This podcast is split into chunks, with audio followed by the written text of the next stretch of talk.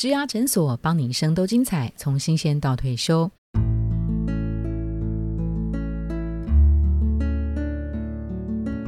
Hello，大家好，我是主持人 Pola。我们在十一月份的主题是上工吧，中高龄。在上一集我们讲的是中高龄的履历要怎么写，那这一集呢，我们来谈的是中高龄的面试要怎么说。好，欢迎今天的来宾，他是一零四高年级五十 Plus 资深副总经理吴丽雪 Shelly，Hello Shelly，Hello。Pola. Hello，各位听众，大家好。好，薛礼在上一集啊，有跟大家提到的是，哎，中高龄的这个职涯应该要从生涯的角度好好的去思考一下。那既然从生涯的角度思考，它就会有无限的可能。但无限，我们把它收敛在三类啊。第一个是续留，第二个是。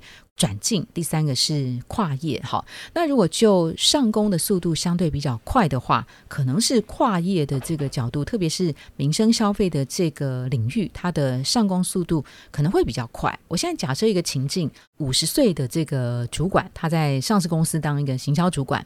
那他呢，因为生涯的考量，在五十岁之后的人生下半场，他想要做的是跨业的这个选项哈。想象他可能在两周之后，他要去面试的是一个服务业的门市店员。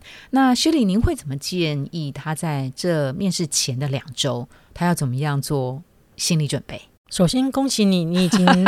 呃，进入到面试啊，通常那个对呀，现在中高龄都主应无回，要能够收到面试，一定是积那个前两周大家都睡不太着哦，会睡不觉，那会失眠，嗯，然后呃会有无限的恐惧，无限的紧张，真的哦，对我昨天面试的一位呃五十五岁的妈妈就是这样子，嗯，然后恐惧到的是，呃，她一开始跟我讲说，呃，我本来今天想跟你取消的，啊，可是。我想说，我既然已经答应了，嗯，我就还是硬着头皮来了，嗯。我说你该来的，嗯。然后最后结束，我就问他说：“那你觉得值得来吗？”太值得了。好，我们今天就来分享这两周干嘛呢？对，就如我刚刚想的情境，因为很多的中高龄朋友啊，一收到可被面试的时候，会很惊讶，真的吗？不是诈骗集团哈。第二个，那那那怎么办呢？嗯，好。如果你是太久离开职场了，记得你第一件事情回到的是，你还记得你应征这家公司，嗯，他开出来的工作条件是什么吗？嗯哼，你一定要先去复习一下，嗯哼，因为那会是企业主管要面试你的题目哦啊，比如说门市主管，不外乎就是你能不能。亲和有礼的接待顾客嘛，啊，通常服务业大部分是这样子，但是还有一些工作的内容的细项，所以你要先去清楚。第二个，你不妨就是你觉得会怎么被问呢？好，这时候你可以上我们的职业爱诊所 来问一下，看一下有一些考古题。是是。第三个就是想办法在这两周里面，嗯，把你的身体体能状态维持到。高峰 哦，对，就是开始持续运动，嗯，哦，就算你之前没有天天，现在都要改天天三十分钟。为什么？因为第一个，它可以降低你的焦虑感，嗯哼。第二个就是你连续两周的这样的持续的运动，会让你在面试的当下，你的身体的年龄跟你的身份证年龄是会有落差的哦。因为门市是这样，就是你至少要让人家看起来你的精气神是可行的。是是。第四个。一旦被录取，都会有所谓的呃呃食品健康的这些健康检查，嗯哼，大概做完报告要一两周才会出来，嗯，那如果你已经具备的话，你两周后如果就被录取了，就可以隔日上班，不用等面谈两周之后再等健康报告两周出来，这些是美感。还有一个就是你有没有打完三剂疫苗？哦 现在做门市其实不容易。哎，就你刚刚提到那个健检，那个是什么意思？就是说，通常要你你想想看，你你你如你记得吗？就是你你进超商，对，你如果去拿关东煮热食或者那个蛋，是这些熟食，你都必须要经过有所谓的一个食品健康安全卫生的呃检查，你那个通过，你才会被录取哦，这样才能够去取得这个。呃，工作，嗯啊，就像我们一般的职场都要健康检查一样，是是是，对，所以这个是门市人员必备的见解。你就说可以自己先去做这件事情啊，可以先去做啊哦，了解。因为如果你有的话，你其实你就可以更快速上工，对就隔隔日就直接上班来了。尤其如果呃，听众如果呃，假设是你或者是你的父母亲，呃，假设又有经济的需求，嗯事实上这些都可以在面谈前准备好的。如果宝拉，你今天你在面试前具备了这五样，哼嗯哼。嗯，你有打三剂，然后你又有食品健康安全，嗯你态度又好，嗯，然后虽然你没有门市就是快经，验，下午就来了，对？对，然后就哎，你可以排什么班？哦，马上这样对，呵呵呵几乎这个速度可以快到这个样子。哦，可是说实在，刚刚这五件事情，网络上不会写，在求职面谈的时候也没人讲，所以才会导致很多人中高龄没有这些机会。哦，对，所以今嗯天听这一集的赚到 podcast 是赚到的。对，就是这就是美感啦。企业怎么会看待你？是，哇，你就是已经是准备要进入我们的准 TA 了嘛？好，准对象、准求职者，嗯你就赢过在排队的门外的人，甚至比你年轻的人。嗯。所以中高龄要赢，赢在哪里？赢在你比别人都准备好。所以这个准备啊，不只是心理的准备哦，而且还是要有实际的准备，包括回顾一下这这家公司以及这当初这个职务需要什么样工作条件的人，嗯。然后呃网络上面的一些考古题，那还有就是一些呃身体上面的一些准备。在准备这些资料的时候，其实无形之中也会给你一些信心，哎，是。好，你在心理上面的抗拒感就不会那么强，就不会这么东怕西怕之类的。对。好，那如果现在情境来到了两周之后，时间呃快转了，嗯我等一下我就要敲开这个企业的大门，我就要去面试了哈。嗯最常问中高龄哪些问题，以及嗯我们所谓最佳模式的这个回答会是什么？在薛丽回答之前呢、呃，上一集的这个来宾心理学家他也提到，就是有力的姿态，哈，就是你要进去之前，你不妨多做一些伸展或深呼吸，或是呃双臂能够张开，让你自己觉得应该是属于一个相对比较有利的这个位置。好，那薛丽您提到您您会建议再进去。面试了，要开始了。这个时候他们会怎么问？问什么？怎么说？好，怎么问之前呢？我补一招哦知识哈，因为刚刚有分享上一集，对，其实因为中高龄的这些相对会没有自信的话，是是，我通常会建议面试之前门前一刻要进到企业要去了敲门了那请你先去上洗手间。哦上洗手，间做什么呢？拿起你的手，像一个 lucky seven。各位听众可以试着开始做，因为你就是不面试也有用，照相也有用。这个 lucky seven 呢，放到你的下巴。嗯哼，宝拉，你如果这样放的时候，你会发现你的笑容就堆起来了，哎，真的耶，对，然后牙齿露出来，真的耶，然后厕所不是有镜子吗？是，然后借由这样子的过程，所以你就是给自己一个什么？面试都要微笑，哦，亲切有礼，是是，是。然后一个很重要的 lucky seven 呢、啊，对所以你今天的面试一定 lucky 哈哈哈哈，哦，这就是多给中高龄一个仪式感。是是是。好。那其实这个过应该是说，我们要给自己的那个幸运啊，还有嗯那个自信，是在这个面试的过程。对好，那结果的话，我们先先不管它，我们先嗯把、呃重点放在这个过程里面，我们嗯是怎么样表现，嗯对不对？对所以就是你做好了这个准备之后，然后就进到企业去。对，所以今天应该是这个泄密大公开啊，考古题赶快，就是企业怎么对中高龄会有哪些疑虑？所以你去面试，不外乎就是去除他的疑虑嘛。他大概第一个问的就会是？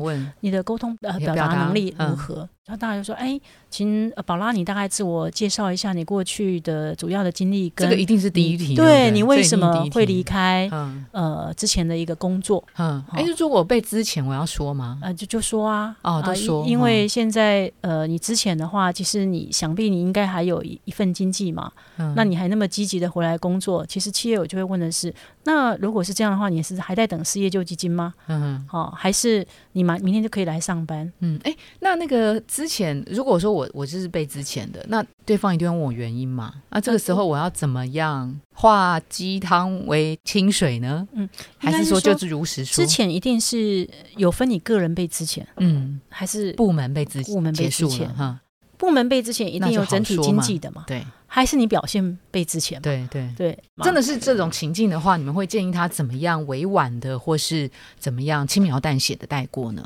应该是说，大部分的人员如果是自己表现不好被之前的话，他是不会讲的。那他通常就会说啊，这是公司的因素啊，比如说呃部门紧缩。这样子其实不容易被知道一些真实的现的现况。所以通常我们在沟通表达的时候，我们会去听这个人能不能有条理的去嗯。表达 what's happened，、嗯发生了什么事，嗯哼。跟 why。那借由这样的表达当中，我们去听出来他这过往的经验有没有稳定，或者是呃离职的一些考量，嗯或者是听出一些端倪，嗯。会需要继续追问的。嗯嗯嗯嗯。好像刚刚宝拉讲的，呃，如果是被之前，我对。们就会继续追问的是，那之前的原因是公司是还是个人？对，通常他们不会讲个人，大部分就会是公司。好，那这时候我们就大概记住了一个 r e c 会往下再回来去追问的是，他有没有一些性格或人格特质的问题，会再往嗯下追问，不会在这一题就一直追，是是因为会让那个人有一点下不了台。哦，对所以点到这边的时候，接着就会去问的是，那你为什么会来应征这个门市工作嘛？嗯你的工作意愿度是什么？嗯那通常我们就会问，那你知不知道我们这个门市超商是做什么工作？所以我刚刚不是有说吗？准备前你先回到那家公司，你要应征的公司工作内容是什么？是是是，所以这时候你被问，是不是就讲的很清楚了？嗯。你就不会说啊，我不知道哎、对，这一题就至少是那个必考，哎对呃必考必拿的必拿到分的，呵呵，那你你还有在应征其他的像量贩啊、哦。或 IKEA 其他的工作吗？是是哦，那通常中高龄都很老实的，就是说有，呃，对，都都会说有，那要不要说有呢？呃，你就说有，？OK，为什么？这个产业在大缺工，你这么夯，我赶嗯快抢你。啊，你现在有在谈哪一些？哦，大哦大叉叉，嗯。呃全叉叉，嗯，好，然后嗯。七叉叉，嗯。哦这么多，嗯，啊，你在什么时候谈的？嗯。这时候换就成，最近，哎，对，啊，昨天，我最近在等一个，我所以你在激发一个什么？你在激发一个企业，人家来抢我的。对对对，啊，因为这个产业其实跟一般的产业不太一样，觉得哦，其实你还蛮多面谈的机会，不是只有我约你哦。嗯，而且我要去谈别人，才显示我的积极度啊，对，不会让对方觉得说我不忠诚嘛，对不对？我觉得现在的这个 moment 不会，OK，反而是你是中高龄啊，企业都愿意跟你谈，就表示不是我才跟你谈，啊不是你没有选择，是是是你有很多选择，是是是，是所以你是抢手的。嗯哼。某种程度你是够 qualify。哎，可是如果有，如果都还没有的时候，嗯他怎么说？说没有显得我没行情，我我觉得中高龄就如实讲，那我就说嗯还在等待中对就好了，还在等对不待对？对其实也不用刻意去包装什么，不用，因为为什么？我还是那句话，嗯，这个产业在大缺工所以我问完你意愿之后，哪怕你都没有人约，只有我约的话，其实我心中也会有个小确幸，可能如果你接下来是适合的人，我就要只有我。挖到宝，OK OK，好再来，他就会去呃了解的是，那你平常在过去的工作，虽然你没有门市经验，嗯，那你你最有兴趣的呃，或让你最有成就感的工作是什么？你的过去最有对你的成就感过去最有成就感嗯那如果他有特别提到说，我都很喜欢呃跟人相处，我过去的工作啊都是在做呃人员的一个服务，嗯还有就是我平常呢呃很喜欢烹饪，啊、我现在有在假日在。呃考这个丙级厨师的证照，嗯哼哦，还有学芳香，哦，还有学拨筋，嗯好、这时候你听到什么？哦，这个人学好多、学习的学习力是，所以他对学习来讲，他一定有一些方法，而且他主动积极。嗯然后他在面谈的时候，他是不是笑容可掬，很自然的讲？好、这都是在面试官的时候会去听跟会去留意的地方。哼，嗯哼，那另外就是接下来就是我们会特别问的是什么？门市不外乎就是服务喽。如果没有门市经验，你要怎么讲？我虽然没有外部客户服务的经验，但是内部我有内部客户服务的经验，是这时候就搬上来了。所以为什么我说面试前要准备，嗯要准备复习那工作内容，还有你当时候履历表怎么写的，要记得。呵呵哦，如果你有把今天我讲的这段话写进去，那你面谈的时候就要讲这段话。呵呵哦，因为面试主管想要知道是你有没有跟别人团队合作、共事，而且能够和谐。嗯像蛮多的一些呃呃超市啊，他们比较讲强调的不是个人主义，而是团队合作，而是团队合作。是是，你能不能在团队当中相互的协力，是他们很重要的人格特质。嗯再加上的是，其实面试大家都会问你，诶，你有没有过去排班的经验？嗯哼，有没有做过排班、轮班？嗯哼嗯哼，如果过年要能轮班，你可以吗？你自己就要去呃试着去把自己的时间能够空出来去配合，因为这个也是问配合度。当然还有一个很重要的，我五十五岁嘛，嗯今天宝拉二十岁，嗯宝拉是店长。嗯，那今天我去到你店里面，是不是要接受年轻人的管理？那我们就会问的是，诶，你有没有过去呃被年轻人管理的经验？嗯哼好，或者跟年轻人相处？嗯的一些经验，嗯哦，你可能回答有或没有嘛。嗯，那如果有或没有，我们大概会问一个情境题。是怎么样的情境？今天假设嗯宝拉你到了门店，啊嗯这时候宝拉变五十八岁了，嗯你到了门店呢，有个年轻的嗯这个指导员。就觉得说，哎、你怎么学冲咖啡这么慢、现在前面已经排队排了十几个人，你嗯冲快一点。嗯好，那请问你会怎么去回答这个年轻的哦店长给你的这个指令？大部分一般的这个中高龄他就会回答说，呃，其实我也很想快，但是就是快不来。我我我我按到第三步骤，我忘记第四步骤了。嗯那那那店长，你可不可以再教我一次？嗯我我怎么样可以记得？嗯好，这是一个。另外，你会遇到另外一群中高龄会这样跟你讲：“你快，你来啊你瓦高，你自己煮哦。好，走！”这就是好了。我们上一集有讲到的，倚老卖老来了。这个 SOP 不对啦，这个这个煮咖啡的作业哦，应该是一四五，不是嗯现在你们讲的。这这跟我在外面学的高级手冲咖啡不一样的。就来你就就给你来一个这样的现场指导。哦，那那我们我们是在面试者，我们就会想听到你接受年轻人的指导管理，哦。你会用你过去的经验，嗯哼。可是你没有还没有融入这一家店，嗯。尽管这家店的 SOP 是错的，嗯哼。你应该是先接受，事后再找适当的时机，嗯而不是在营业的时间，嗯在顾客都在的时候这样去呛你，的店长。所以其实面试就是想要知道他会怎么反应。这很有意思哎。因为我们在过去 就是有很多遇到这样的情境哎，，那情境题哦，情境题可以再多分享一点吗？像刚刚那个冲泡咖啡这样泄露光光，会大家最后都录取了。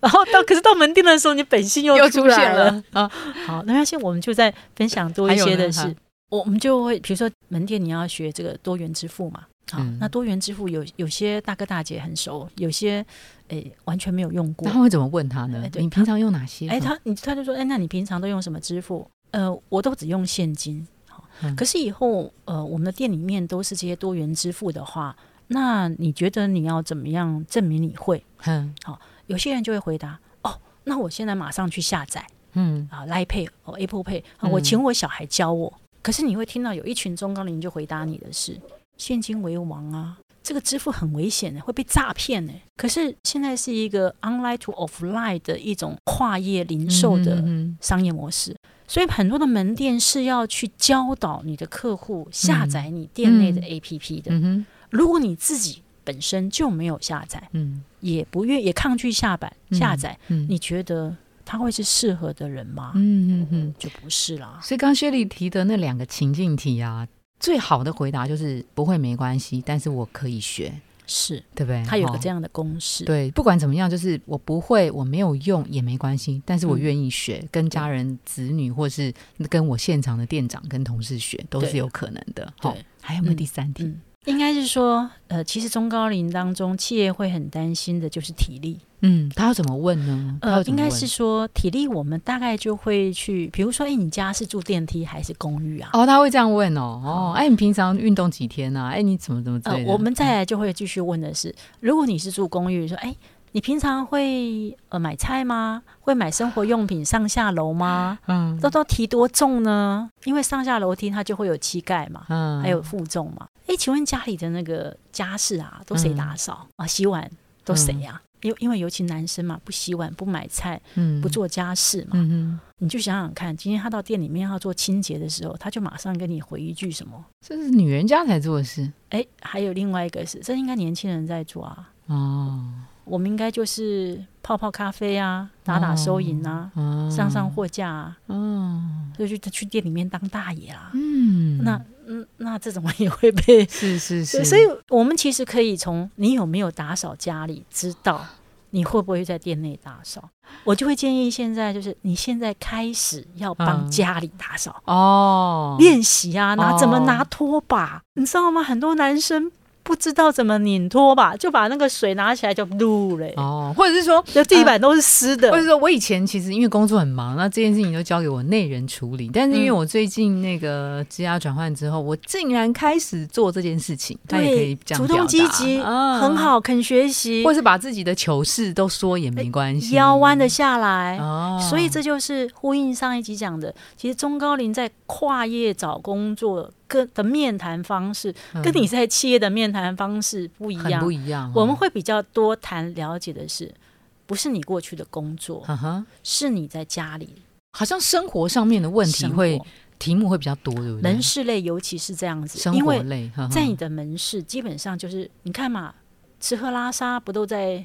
店里面嘛，是是是，对不对？嗯，那你既然要吃喝拉撒，那你不用打扫厕所吗？哦，问最极致的是，你们家厕所谁扫？真的哦，就算你以前贵为总经理，你看现在也不是要刷刷马桶，真的。可是刷马桶有什么不好啊？你知道吗？其实有个心理学家曾经分析哦，你如何认识一个人？你就去他家里上厕所，哦看他家的厕所就知道这个家的这个人的为人如何。哦，是是，所以我非常重视打扫厕所。还有没有呢？我们刚刚讲体力还没有讲，因为体力其实是题项中最多的哦，真的哦，因为中高你你除了那些可以在，就是冷热温差。因为在这些门市都会有冷冻柜、冷藏，跟你的室温大概会相差十度甚至二十度。因为在面试不能直接问你有没有慢性疾病，你有没有健康检查嘛？这样不行嘛？这违反劳动基准法。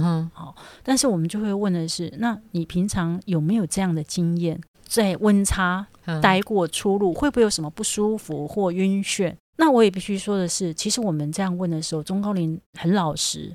我们发现中高龄有一个特质，不委屈自己，不会伤害自己。因为他如果上个月他有呃膝关节或髋关节开刀啦，或他有什么疾病，他都会跟你讲，所以你自然就可以辨识，嗯，那他行不行？像这样的部分，各位不要觉得你你不会被录取，不是。嗯，我们最重要想要知道的是，你有没有健康自主的管理管理的能力？对对对，还是你有三高，你自己都不自觉？哦，那这样子很容易在店内产生一些。意外，这意外不是店内产生，是你自己的身体产生。嗯，应该最后我们大概就会补充，你平常大概有没有一些规律的运动，或者是社团活动？最后就是你可以怎么样配合排班？好，那当然中高龄大部分是说不能上大夜班。嗯哼，好，那因为蛮多的中高龄他有经济的压力，所以他会选择上呃正职的工作完之后，呃晚上去兼差上兼职的工作。OK OK，对。我我从薛礼刚刚这个呃大泄题面试的，好像有八道题耶，真的。第一个就是你为什么离开前一份公司，或是你为什么在前一个生涯会做这个转换？过去的为什么？呃，我觉得最难回答的应该是因为个人因素被资遣。那这个部分。要不要说？怎么说？哈，那就是不用说谎，但你可以选择不说。第二题就是你为什么来？然后你有没有去其他的同类型的公司？然后呢，你在过去的工作里头最有成就感的那些事情是什么？呃，这件事情其实可以用职能来贯穿，比如说你在服务的态度、配合度、你的销售的能力，或是你的危机处理能力、客户抱怨的这些。呃，even 你没有目前的。呃，门市的相关经验，但是用过去的工作的经验，用同样的职能来贯穿，我觉得那也是很棒的。哈，好，然后还有就是呃情境题喽，情境题当然就是年轻人的互动，还有跟科技的使用习惯。那我从薛丽刚刚呃跟我们呃分享的这几个题目啊，我我想问。假设是因为家人的因素，他要说到什么程度才不会让对方觉得说啊，你也好麻烦，常常要请假，要照顾家里的长辈或什么的。这个要这个时候要怎么说？会不会我如实说了，然后降低呃对方雇佣我的这个意愿？但是我又不得不如实说，因为他将来势必还是会持续发生。所以这种家累的牵绊，他要怎么样？适度的表达，哎，我我对家人的照顾，我觉得也很应该，我觉得也是一个很孝顺、很体贴的行为。但是我又不想这件事情成为我呃新的工作的一个干扰。我可以怎么样表达这件事情？其实我觉得不会耶，因为我们有蛮多的中高龄都是因为照顾家人，也如实的说。嗯反而我在观察这些门店主管还蛮能接受的原因，是因为你想想看嘛，这些人过去都是。中高阶主管，嗯哼，他其实心中已经有疑虑的是说，你真的行吗？嗯，可是反而因为你要照顾家里，你一定行。哦，他反正是用稳定的力量，对所以他反而会觉得说，哦，其实这已经在他担心他是中高阶主管不能弯下腰来当中的一个加分项了，嗯。因为他要照顾家人，他得要弯下腰，他得要哦配合家人，所以他得要能够配合这个工作。嗯哼，另外一个就是说，现在很多的批发零售业的这个员工年龄层也是比较长，嗯，那他自己的员工也有遇到这个议题，嗯所以这是很正常的。嗯那反而有一个重点就是说，你如何因为要照顾家人，但你又能够配合公司的排班，嗯是嗯。门店主管会在意的。是，所以你只要能够把你的呃时段，像我们那些中高级会说，呃，我大概目前就是一三五要陪我爸妈固定早上嗯嗯嗯嗯去医院，嗯哼，但我其他时间我都可以配合公司。是是，所以反而门店主管要的是这个答案。OK 对，中高龄的面试真的跟一般的很不一样欸，真的不一样。嗯哼，对，然后之前不能讲了，其实现在都能讲。真的，对，反而是嗯加分。哦，对，那薪资上面会不会对他们来讲是不知道要怎么回答呢？还是说，不会，就是因为因为因为应该是说，所有的中高龄其实现在都有个意思是，公司能给多少薪水是固定的，不会因为你是年轻人或者是中高龄。是是，所以我有时候我都会跟中高朋友说，如果你要做门市，薪资就是这个样子。嗯，那你不可能去拿你过去十几万，然后要让一个超商门市去不用我说对，你也不可能嘛。他说这个当然啦、啊哈所以也就是说薪资怎么写，基本上门店的有一定的薪资的 range，是那所以你去呃找这个相关门市，你就知道说这是你能接受的范围，嗯大概一个月会有多少了，OK 你自然就是这样的接受。嗯哼对，因为你喊高了，人家也不会给。真的对真的是。嗯，那如果说今天这个朋友中高龄啊，很不幸的。两天后，他被通知，嗯你很优秀，但是怎么样怎么样怎么样？好，呃，薛丽可以建议他嗯做哪些事情，或再怎么样调整自己？啊，那时候我会建议你再回去看一下高年级实习生那部电影。其实大概有六件事，可以浓缩六件事大概说了三个小故事哦。嗯，影片中的男主角嗯劳勃迪尼诺嘛，是是，他退休之后呢，他仍然衣冠楚楚的，固定每一天都是去附近的咖啡厅嗯，喝咖啡之外，就跟上班族在一起看报。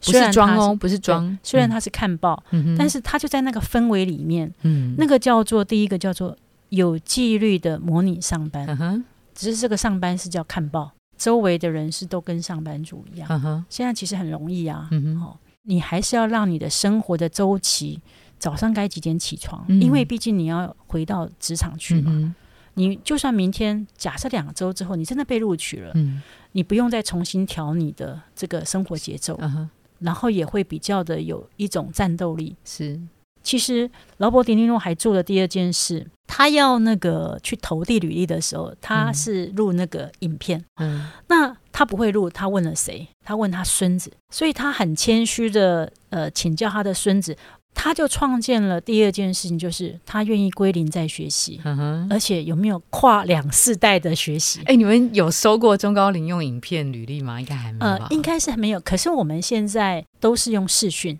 啊，所以单单用视讯，其实就大概淘汰了百分之六十的人，哦，只有百分之四十是通关，嗯愿意透过视讯，嗯，透过上课。其实这个对中高龄的确还是一个挑战，OK，因为挑战他不熟悉的地方。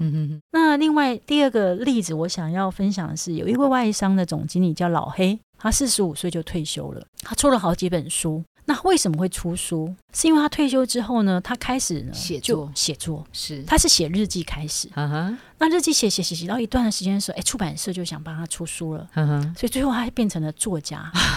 所以我的第三个提醒就是，被拒绝的经验写成日记，去分析一下为什么今天企业没有录取你，嗯，你下一次要怎么被录取？假设你有被拒绝了一百零四次，你就可以出书了，你知道吗？你就有纪律的在咖啡店写这个日记，对，嗯然后呢，你又可以用你现在的过往的经验帮助别人，这是第四个哦。我觉得很棒哎，哈，嗯所以你可以化你的不顺利，嗯化危机为转机。嗯嗯嗯嗯，那第三个小故事就是有一个呃六十八岁的男的，他出了一本书，叫做《厨艺科学家》。是是，他其实也是人生的前半场是材料科学家。嗯哼，那五十五岁那年的时候，他公司重组，他就离开了公司，嗯哼，之后就转职不顺利了。嗯可是呢，他因为非常喜欢烹饪，当时候他就颓废在家的时候，他老婆天天都在念他。他为了不让他老婆念，每天的下午他就煮手冲咖啡给他老婆喝。嗯他老婆说：“哎、你煮的咖啡很好喝，哎，嗯，因为他都用材料科学的方式煮咖啡。嗯然后后来就说：“嗯，我要振作。”所以他用材料科学的方式跟烹饪结合，所以最后出了这一本叫做《厨艺科学家家》的书。是是是，所以其实这就是形容第五个，就是说你愿意把你的心门打开。嗯哼，然后第六个就是为你所爱的人做一点小事，嗯从一杯咖啡开始。嗯哼，你不要在家当那个那部电影叫做《家庭主妇》哦，嗯就是一个大型的那个家具堆在那里，嗯哼什么都不做，哦，嗯哼嗯惹人嫌嘛。嗯哼那你何不开始为你的另一半、为你的小孩做一件事嗯开始？嗯其实整体的看，就是让你的生活有动力、有动能。对啊，因为呃，就算你有一些经济上的一些压力的话，哈，你在找下一个面试的机会的这个过程当中，雪里刚刚建议的这六件事，其实也可以成为你生涯下半场里头的很好的生活履历跟面试的一个素材。嗯好、这让我想到很有名的《哈利波特》那部，嗯，那个罗琳在哪里写？哦，他也是失业的那个对，过程，他就在咖咖啡店里。面，过程是很重要的。嗯你如果专注的把这件事情过程做得很好，嗯虽然结果不直接是那件事，但可能会有新的结果出现。嗯好，所以人生没有什么不可能。从一个生涯的角度来看待职涯这件事情，我觉得它的高度更高，格局也更广。嗯，对不对嗯今天节目尾声，我们想来帮一位粉丝敲碗哈。那这个跟薛礼的呃刚回答的是门市零售有点不太一样哈。这个粉丝他是问说，中高龄转职他该如何找到坐办公室的工作？好嗯，五十八岁。大概都是在做行政方面的一些工作哈，然后呢，他发现呃很多工作设定是年轻族群，然后呢，如果是呃设定在中高龄就业，恐怕都是餐饮、体力、劳力的这个工作。他其实不是不想做，而是觉得说，老板好像觉得他们动作呃不熟悉啊，不利落。那他现在应该是绕了一圈之后，想要再回到找办公室熟悉的工作。可是因为熟悉的工作，就对于中高龄的抗性可能就更高嘛，哈。那薛礼碰到这样子的问题，你会怎么建议他？真的一定要找办公室吗？最近我的部门就聘用了一个中高龄的这个行政工作。哦，其，实不见得是不行，可是它相对有一个难度。嗯好，那个难度是什么？因为这位五十八岁的朋友他提到行政方面驾轻就熟，有一个关键的是，你到底你的行政工作、嗯你的文书的能力哦有没有比年轻人来的强厉？害？就像刚刚的 Excel 表，不是只有做加减乘除，呵呵，还有你用这个现在的数位的工具，是不是你平常都有接触？我举例，因为我们平常的工作都要接触什么？Outlook、Word、Excel、嗯 PowerPoint 不用嗯说，还有要使用 Team，大概平常会散落在呃三十几个档案，嗯哼，大大小小不同，所以他要有那个组织的能力、熟悉度。他有没有比年轻人强？嗯啊，枢纽会不会？枢纽当中怎么去建连接？嗯然后建工作清单，嗯哼，然后怎么跟 Word，然后还有跟我们的系统，然后放云端啊，所以其实不是不行。所以这位五十八岁的朋友，如果你那么坚持回到行政职，请你在履历表上面把你多会的这个文书的能力，要具体的写出来，不能说你只会文书。嗯，而且行政的这个工作，就以前我们资料库来讲，它的求工比真的就是偏低啊，所以偏低当然就是很多人想要去做行政的工作。对，如果说你没有办法像薛礼刚刚建议的，拿出你自己胜过年轻人，可以 PK 掉年轻人的这个优势条件的话，那真的要重回这个行政工作这件事情是困难的。对的。，但是我也有另外一个建议，就是说可以给这位朋友，既然你自认为你的年资久，然后很多行政都驾轻就熟，你应该有你的专业。那我想举个例子的是，其实我们过去也有访问过高科技的高阶被退休下来之后，其实他也找工作，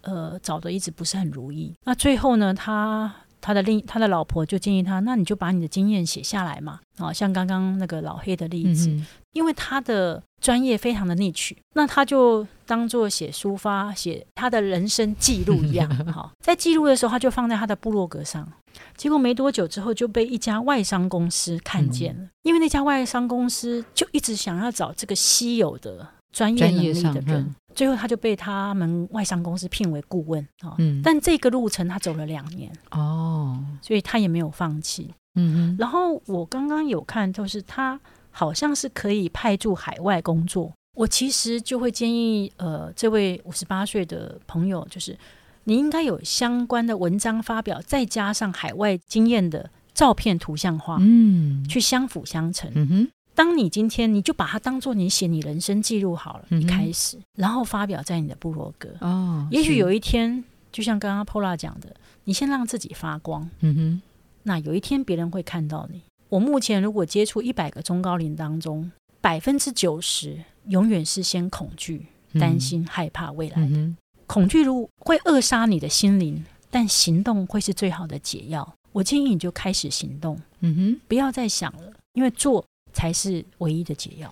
OK，好，我们今天非常谢谢薛礼带给我们这么丰富的内容哦。那特别是我对他建议中高龄朋友们一定要从生涯的角度去看植牙这件事情，会让你此生此刻更觉得圆满。好，那今天非常谢谢薛礼，非常感谢，谢谢 Pola，谢谢拜拜，拜拜。如果你喜欢今天的内容，别忘了到 Apple Podcast 帮我们打新评分跟留言。假如你有更多的问题，欢迎到植牙诊所来发问，我们每周都会更新，也欢迎您投稿想听的主题。投稿链接在节目资讯栏里，请订阅 Podcast 频道，追踪我们的 IG。我们下次见喽，拜拜。